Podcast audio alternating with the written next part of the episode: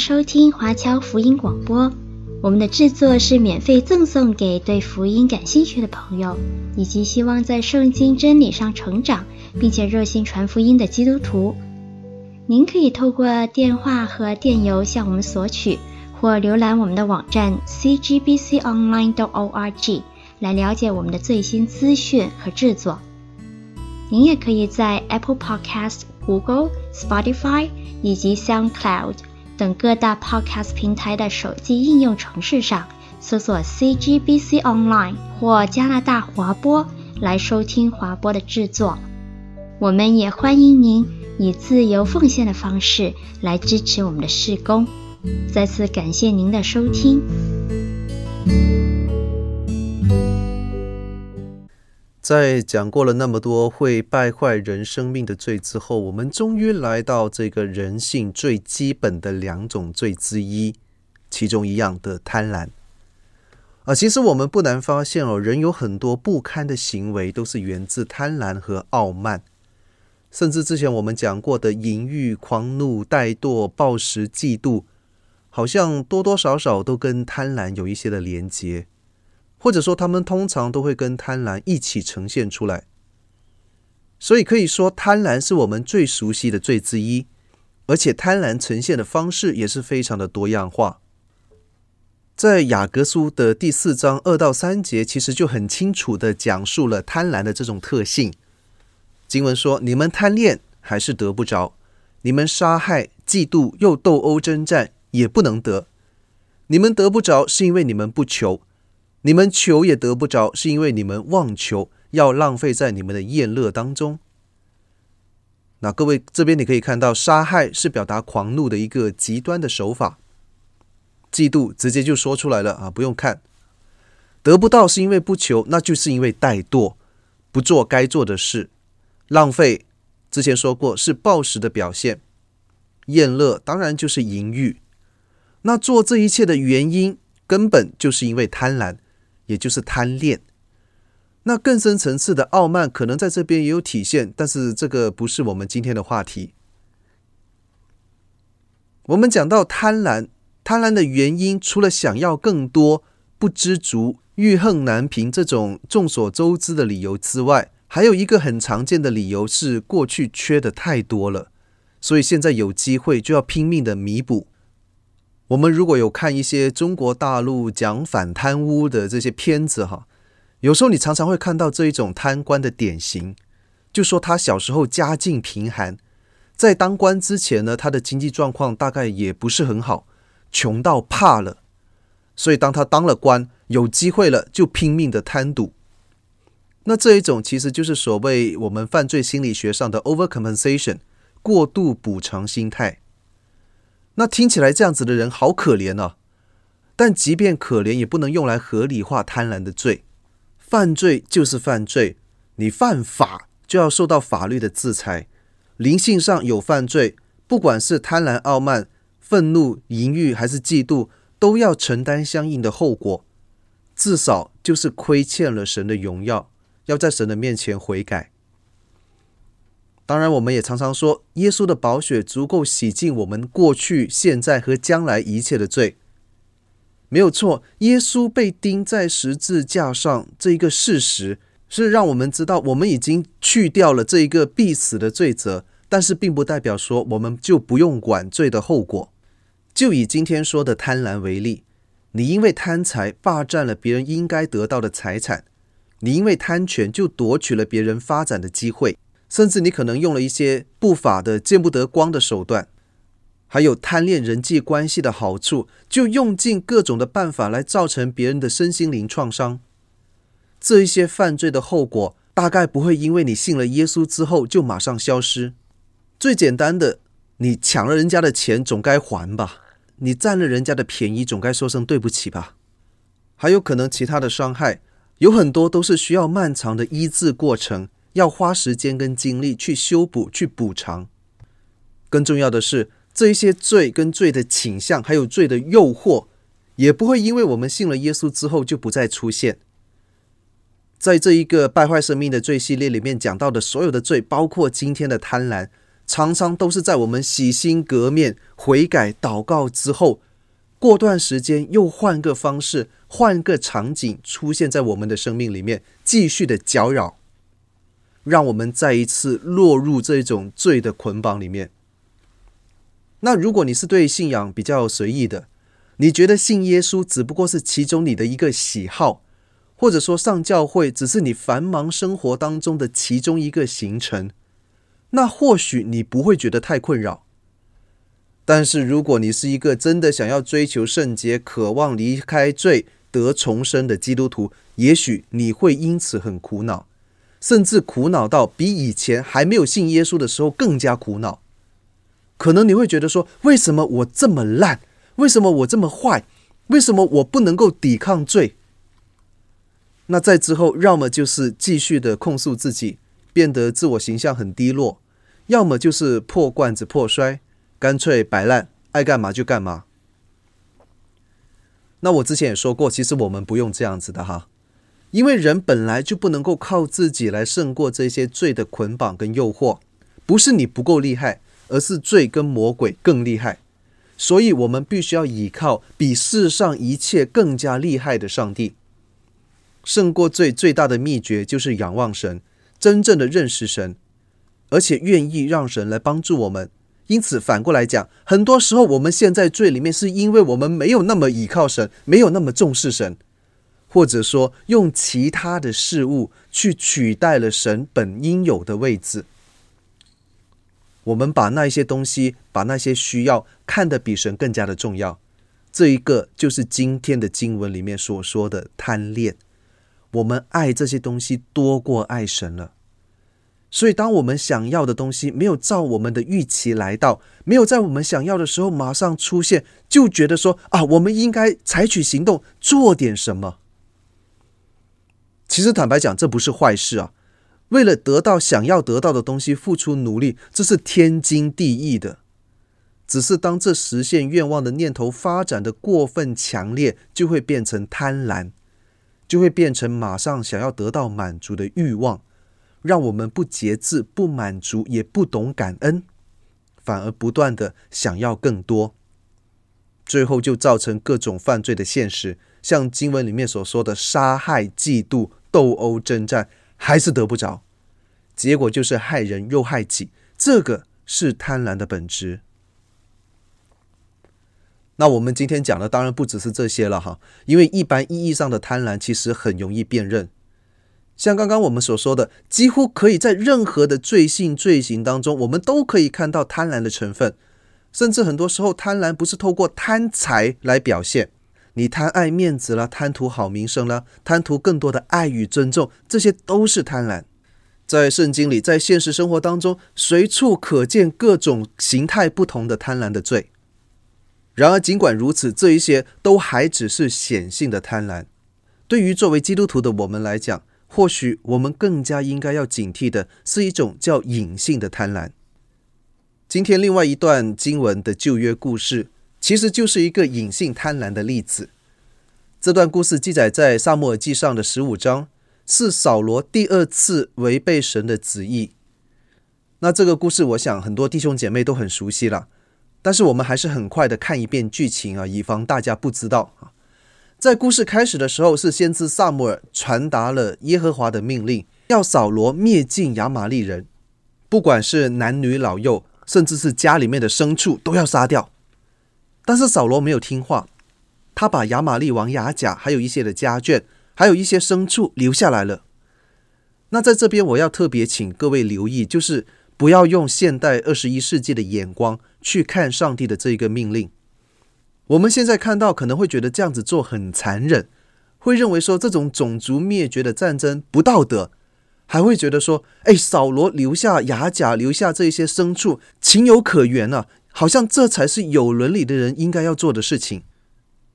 但是在这边，我们必须先了解三点。首先，这一个是上帝发起的战争。所以这是一个真实意义上的圣战，也叫公义之战。同时，我要特别说明，就是根据我们现代基督教伦理和对圣经的解读，在新约开始之后，就再没有这种形态的圣战。所以从耶稣降生到我们现在，以及将来到耶稣回来的这段时间里面，人类社会不应该再用圣战的名义去实施各种各样的种族灭绝。哦，这个是我们现在对圣战这个概念应该要有的基本态度。第二点，上帝当时一定是给他的子民有最好跟最合理的安排，这跟上帝的属性有关。上帝有完全的公义、完全的慈爱，还有同时他也是完全的全知跟全能，所以上帝做事一定有原因。有可能当时的亚玛力人所有的东西都被邪灵污染。为了要维持神子民的圣洁，一定要完全除掉。我们不知道，因为圣经没有讲得很白，只有用暗示的。但是我们基于上帝是完全公义、完全慈爱、完全全知全能这一个前提，我们就知道上帝对所有人、所有的民族做的任何判决跟处理都合理。我们不理解，甚至可能觉得神没有道理。其实原因只是我们没有那么了解神，我们也没有上帝那一种完全的智慧来了解世上的一切人事物。但是只要我们确信上帝绝对公义这个事实，只要顺服跟跟从就好了，这是最好的选择。还有第三点，我们也不要以为说扫罗是因为善良才要拯救亚甲，经文里面写得非常的清楚。扫罗和百姓却怜惜亚甲，也爱惜上好的牛羊、牛犊、羊羔，并一切美物，不肯灭绝。凡下贱瘦弱的，尽都杀了。意思就是说，值钱的、好的、对自己有利益的，才能够被留下来，其他的都弄死、丢掉。换句话讲，就是其实扫罗他也压根没觉得灭绝人家有什么问题。当时的这些民族攻打其他民族的时候，什么烧杀抢掠啊，都是平常事。有时候你把人的命留下来，可能还会造成他们后来更大的痛苦。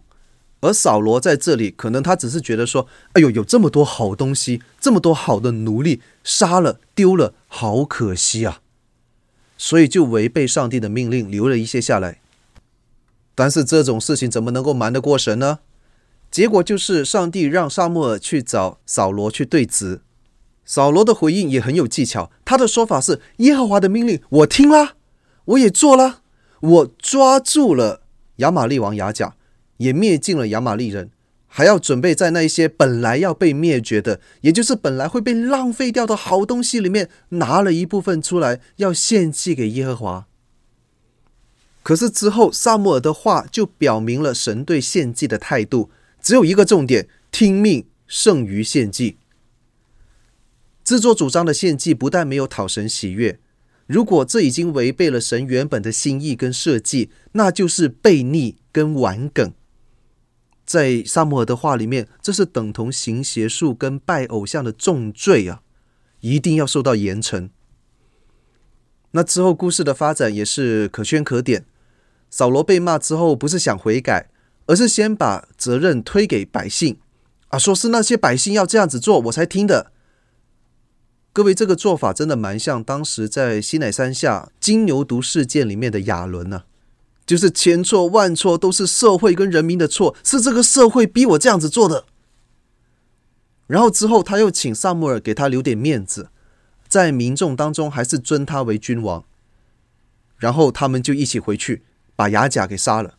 那大概那一些牲畜啊什么的宝物也就杀掉丢掉了，虽然经文没有明讲了，但是大概我们都可以猜得到。所以搞了一圈回来之后，扫罗还是枉做小人，也没有得到什么好处，反而自己被谴责。那如果我们再看远一点，到以斯帖记第三章的时候，在那个时候，波斯帝国里面有一个想让以色列人灭族的哈曼，在经文里说他是雅甲族人。那传统上教会就会认为说他是雅甲的后代。之所以还有这么一个雅甲族，就是因为扫罗当时晚了几天杀亚甲，让亚甲当时的一些族人，甚至可能包括他的老婆孩子逃了出来，以至于在几百年后的波斯还能够给以色列人带来危险。那当然这些都是后续了，只能说是扫罗悖逆的后果，不但害到自己没有办法继续做以色列的王。还给他的子孙后代造成了一些不必要的麻烦。那我们一般在读这个故事的时候，我们都会把重点放在扫罗的悖逆。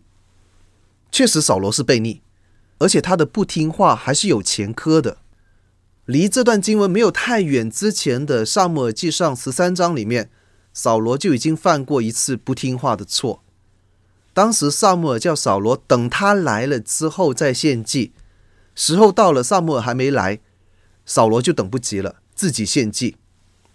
那当然，那件事你可以从不同的角度来解读，甚至还有些人说撒母耳当时也有不对的地方。可是单从结果来看，就是扫罗不听话嘛，讲完了，没有什么好辩解的。现在过了两章，在十五章里面，他又一次没有听神的吩咐，屡错屡犯，所以真的就是活该被神剥夺他作为君王的权利。可是现在，我想各位更留意扫罗在这段故事里面的表现。然后连接我们今天的主题贪婪，来好好的思考。扫罗他悖逆的原因里面当然有贪婪的成分，他和其他的那些百姓绝对不会因为善心大发就放过牙甲和牲畜，而是因为贪图这些利益，没有好处谁会多此一举啊？会得罪神又会得罪撒母耳，多麻烦呢、啊？就是要有好处才做嘛，留下这些牛羊牲畜可以让财富增加。留下亚甲，也许是为了要找一些他当时藏起来的金银财宝，也可能是为了招揽更多的奴隶跟劳工啊。因为他毕竟是一族之王嘛，对一些周边散居的部落，应该还有一些号召力的。从我们现代经济学的角度来说，这样子做很划算呢。然而这时候才是问题的所在。扫罗跟这些百姓明明就是为了自己的利益。可是他们的嘴巴上说的是，我们这样子做是为了筹备给神献祭的礼物，意思是这些东西都不是我们要的，是为了耶和华。我们这样子做是为了讨神喜悦，甚至他们当中有些人可能在做这些事情的当下，还不一定只是把这句话拿来当借口而已。也许他们真的觉得自己在讨神喜悦啊，所以才不自觉地违背了神的命令。有个成语叫做“自欺欺人”呢，就是骗到别人之前要先骗到自己。为了合理化自己的行为，就要不断的催眠自己，说我做的是对的，我悖逆，我贪婪，不是为了我自己的好处，而是为了神的荣耀。这里面当然还可能有傲慢，因为觉得说我的想法、我的做法应该比神更加有智慧。这些好东西丢掉、杀掉，多可惜！神太浪费了，我这样子做才是符合经济利益的。上帝，你错了。有了这种想法之后，悖逆神就是分分钟的事情。那我们今天不用想那么远，我们只看以讨神喜悦为理由，或者讲以它为借口，满足自己贪欲的这一个部分，就已经可以很有感觉了。各位弟兄姐妹，这种就是隐性的贪婪。所以从中我们可以看到贪婪败坏人的方式，显性的贪婪是败坏我们的品德跟灵性，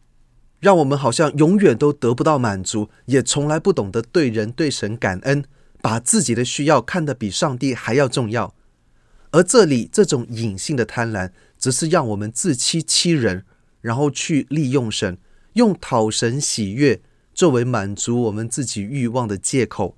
口里面说要尊荣神，心里面跟行为上却似在背逆神，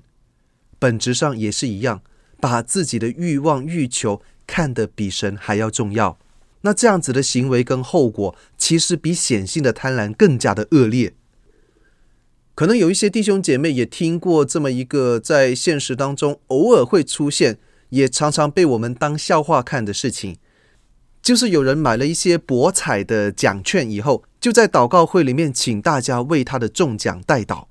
而通常这种代祷都是有附带条件的，就是说如果我中了多少多少钱，就一定把当中的大部分甚至全部都捐给教会，让教会的施工可以发展。那我们当然可以用一种所谓的资深基督徒的心态来劝导说：“哎，你买彩票就等同赌博啦，那赌博是贪婪的表现。所以虽然圣经里面没有明说不能够买彩票，甚至没有明说不能赌博，但是为了避免犯这种贪婪之罪，就不应该买彩票。神也不会回应祷告让你中奖，即便你把中奖得来的钱奉献出来，也不会讨神喜悦，诸如此类了哈。”我们会把这一种的祷告看成是今天的经文里面所说的“求也得不着”，是因为你们妄求，ask with wrong motivations。这里面的妄求，那可是我就问：难道贪婪就只体现在买彩票这件事情上吗？不要误会，我不是说买彩票没问题，大家都要买彩票，不是这个意思啊。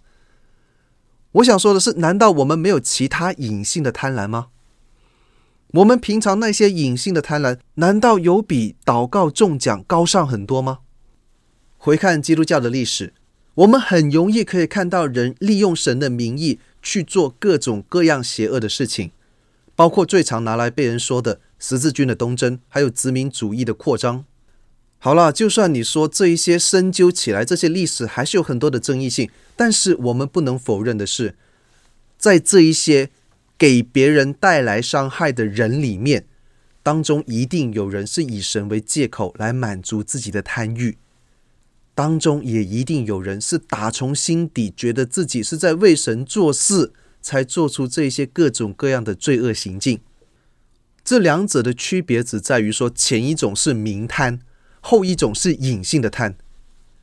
前一种知道自己贪来的东西是为了满足自己。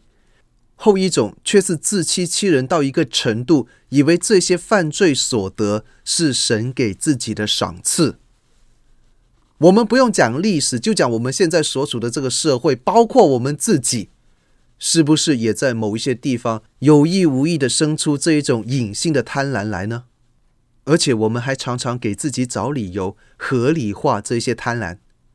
我要抢这一部分的钱，我要抢这部分的经费，让我们的事工有更多的发展，这是为了神的荣耀。我要抢到这一个位置，增加我的影响力，是为了神的荣耀。我要抢这些曝光率，抢这一些讲话的机会，让我更加有名，更加有面子，得到更多的尊敬，也是为了神的荣耀。当然，这里面一定会有全心全意为主做工的人。甘愿为神国的事业放弃这些世俗的好处，但就在我刚信主的时候，其实我就已经听过我的团契导师讲过一句，我到现在都还记得的话，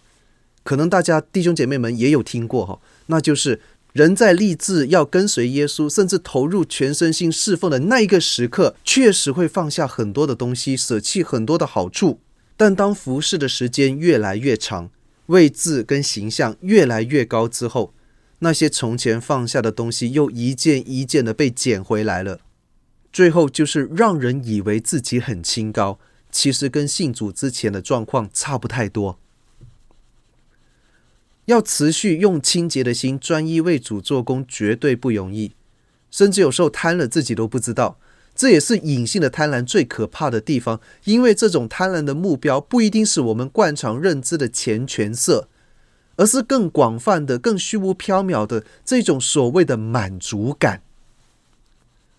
还记得我们刚刚讲的贪婪的罪，它的表现方式吗？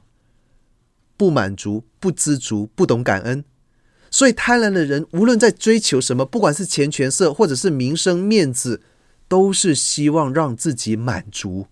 所以在各种各样因为贪婪而起的矛盾里面。即便双方都有无比正当的理由，似乎双方都是大公无私，没有求自己的一点好处，其实内里可能还是有一点为了那种胜利之后的满足感而在斗争的感觉。如果这样子的事情在教会都很难避免，那就更不用说在世俗世界和国际社会上了。有多少这些人与人、国与国之间的争斗，都是由那些无比正当的理由来发动的，为了民族大义，为了人民的幸福，为了社区跟家人的安全，为了各自所认定的正义和坚持的道理，我们就可以肆无忌惮的攻击跟伤害别人或者别国。那其实里面有多少只是为了抢夺利益和争夺权位，为了增加自己的声望跟影响力，又或者是为了让自己心里面感到满足，可能只有当事者知道，甚至有时候当事者自己都不知道，因为他们被贪婪蒙住了眼睛。那说到这里，似乎会让人很沮丧。难道我们为了杜绝贪婪，就一定要无欲无求吗？其实也不至于了。之前也说过很多次了，人有各种的需求跟追求是正常的，甚至很多时候这些愿望的存在是上帝的恩赐，是上帝给我们可以享受各种精神和物质上的供应，让我们来满足需求，从而体验到上帝创造的美好。只是当这些愿望跟需求被这个世界和我们的罪性过分放大之后，才会构成问题。让这些原本合情合理合法的需求变成了贪得无厌的欲念，这些满足合法需求的追求也变成了贪婪。所以，我们要战胜这种贪婪的罪，首先要做的第一件事情就是把我需要跟我想要做一点的区分。那光是这一点就已经很不容易了哈。尤其当我们特别想要做成某件事的时候。那种强烈的信仰情感表现出来的方式啊，跟那种狂热的欲望可能非常的相似，所以这个判定的工作不能我们自己来，需要用祷告的心态来随时审视自己的心理状况，请上帝来帮助我们更了解自己，了解自己当下的思想。有一个简单的方式，就是你先不要想说我有多渴望让这些事情成就。而是从反方向来问自己说：即便这件事情做不成，即便我没有得到现在正在努力追求的东西，即便要我离开现在的位置，那我在上帝面前的价值会不会有改变？我会不会因此不再是我？我会不会因此觉得上帝不可靠，或者上帝不爱我？这些问题都很值得问哦。但是答案可能不是简单的肯定或者是否定，而是有相当一些的犹疑空间。那重点是我们也不是要答案，是让这些问题帮助我们来思考，而且提醒我们要随时把事情带到神的面前。跟任何其他的罪一样，当我们在陷入这种贪婪之罪的漩涡里面，根本原因之一就是我们没有把上帝的话语常常放在心上。我们在生命里面听不见上帝的声音，不是上帝的声音有什么问题，而是我们对神话语的听力出了问题。我们的生命被这些贪婪、淫欲、暴食、怠惰等等等等的罪的声音填满了，自然而然的就听不见上帝对我们的警告跟教导。因此，把这些问题刚刚提到的那一些哈，写在一个你容易看得见的地方。随时记得要转向神，在神的帮助之下，留意我们自己正在追求的东西，还有我们在追求的时候那一种心态。第二点跟上一个很类似，就是每逢我们为着某一些事情是否能够成就而在苦恼的时候，不管是个人的事情也好，还是社会上的工作上的教会事工方面的事也好。没有关系，就是在我们苦苦筹算、思前想后的同时，要提醒自己一件事，就是我们必须为这件事情的成或不成，都向上帝感恩。要做到这一点也不容易，还是那一句，要靠上帝来做。在诗篇里面有很多这样子的例子可以给我们参考。举例，我很喜欢的诗篇三十九篇。第五到第六节，大卫对神说：“你使我的年日窄如手掌，我一生的年岁在你面前如同无有。个人最稳妥的时候，真是全然虚幻；世人行动实系幻影，他们忙乱真是枉然。积累财富，不知将来有谁收取。”这一段够黑暗了吧？这简直就是我们遇见挫折时候的那种心情写照。但是在那之后。第七到第九节，大卫又说：“主啊，如今我等什么呢？我的指望在乎你，求你救我脱离这一切的过犯，不要使我受愚顽人的羞辱。因我所遭遇的是出于你，我就默然不语。即便事情的发展不如我们所愿，但是在失望跟挫败当中，我们仍然要对上帝发出赞美跟崇拜。”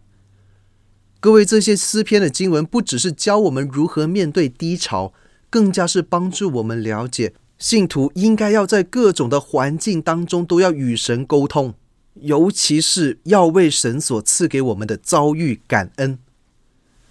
各位弟兄姐妹，我们向神感恩的时候，就是对神表示顺服的时候。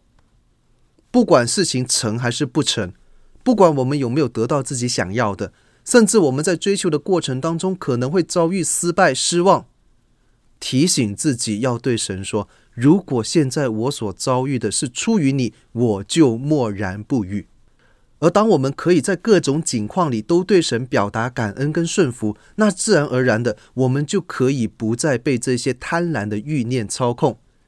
因为那等同我们把是不是能够得着、是不是能够成就的结果交给了神，因为这重担已经不在我们的身上。第三，就是要刻意让自己活在神子民的群体当中，那。这就意味着，我们不只是要在 YouTube、在 Podcast、在各种 Zoom 的聚会当中听神的话，当然多听绝对是有好处了。我也没有批评大家在网上聚会的意思，强烈建议大家多使用福音媒体，特别是多听华波的制作哦，非常好。可是不要只要停在这里，包括来到现场聚会的弟兄姐妹也是一样，你不要只是流于一些肤浅的表面的交流。我们需要跟主内肢体有紧密的联系。再讲一次，我绝对没有要批判在 YouTube 或者是在 Zoom 上面聚会的弟兄姐妹的意思。你确实不方便，有所顾虑，没有关系，当然理解。可是，即便是在网上聚会，我们还是需要跟弟兄姐妹、跟主内的肢体有比较密切的交流，不只是你好我好大家好。不是一个星期见面的几分钟，其他的时间毫无关联的那种联系。可能你可以打电话，你甚至可能只是打字聊天，都很好，没有问题。或者如果可以的话，抽个时间碰个面，喝杯咖啡，聊聊天。我们需要要有这样子的伙伴来共享耶稣基督的生命。原因很简单，中国古文的智慧哈，君子必慎其独也，小人闲居为不善。我们不一定到小人那么差的程度，但是往往我们也没有很君子。如果我们只是一个人在过信仰的生活，跟其他的弟兄姐妹、主内的肢体非常的疏离，那就没有人知道你的灵命状况是怎样的。那你就还可以骗人、骗自己说啊，我是个圣洁的人，但是可能事实上根本就不是那样。之前我也有跟各位分享过，我有几位不常见面，但是常常聊天的好弟兄。有时候我们甚至可以分享一些不是那么属灵的话题，所以你不要以为传道人碰在一起就一天到晚属灵兮兮，没讲两句就要引用圣经，没有哈。我们什么话都会讲，我们会讲一些生活上、工作上的烦恼，也会分享一些我们想要做的事情、正在追求的目标之类的。各位啊，我的真实体会就是，如果生命里面有多一两双、三四双的眼睛来帮我看我的状况。不管是学业，不管是工作，还是侍奉，甚至是婚姻跟家庭，我会更加容易知道自己哪里有问题。就像回到刚刚说的第一点，我会更能够了解哪一些是我真正需要的，而哪一些或许只是因为我贪婪而想要的。因为我的伙伴会告诉我，好像说：“诶，你现在为了满足自己，摆上了太多的心思，付出了过多的代价，可能已经陷入了一个贪婪的罪。”而在这个时候，你的伙伴们的提醒跟关心就可以帮你一把。因此，有属灵的伙伴与你我同行，这是战胜贪婪的关键之一。最后，我们也再一次要看到主题的经文：你们贪恋还是得不着；你们杀害、嫉妒又斗殴征战也不能得。你们得不着，是因为你们不求；你们求也得不着，是因为你们妄求，要浪费在你们的宴乐当中。贪婪是许多其他罪的催化剂。我们贪恋的比自己需要的更多，在拼命满足自己欲望的时候，我们就把上帝抛诸脑后，不求神，也忘记了在神里面才会有真正的满足。所以，我们怎么追求都不满足，终究还是得不着。但是讽刺的是，有时候为了合理化自己贪婪的行为，包括前面讲的这一些杀害、嫉妒、斗殴、征战，我们又不惜要借用上帝的名号，声称我们做这一些都是为了讨神的喜悦，为了神的荣耀，却不知道自己已经进入了一个为了贪恋而不惜妄求，但还是得不着的可怜境界。所以，我们需要神，我们需要神的声音来充满我们的生活跟生命。给我们有随时的提醒，提醒我们看清楚自己的所需跟所求，也提醒我们在各种的环境里面都要对神感恩，也求主给我们有属灵的伙伴与我们同行，彼此提醒，彼此守望，让我们不至于陷入这种贪婪的捆锁，被这个世界的欲望来捆绑，因而可以胜过罪的权势。最后，我们一同祷告。亲爱父神，感谢你的教导跟带领，求你帮助我们看清自己，认识到我们常常陷入到这种贪婪的罪里面，尤其帮助我们认识自己隐性的贪婪，赦免我们自以为讨神喜悦的悖逆和顽梗，帮助我们记住你的话语，常常感恩，也让我们有主内的肢体，彼此支持跟同行。我们确实知道，在离开世界之前，我们与罪的对抗或许都不会停止。所以就求你与我们同在，帮助带领跟管教，让我们能够过得胜的生活，把荣耀颂赞都归于你。祷告奉主名求，阿门。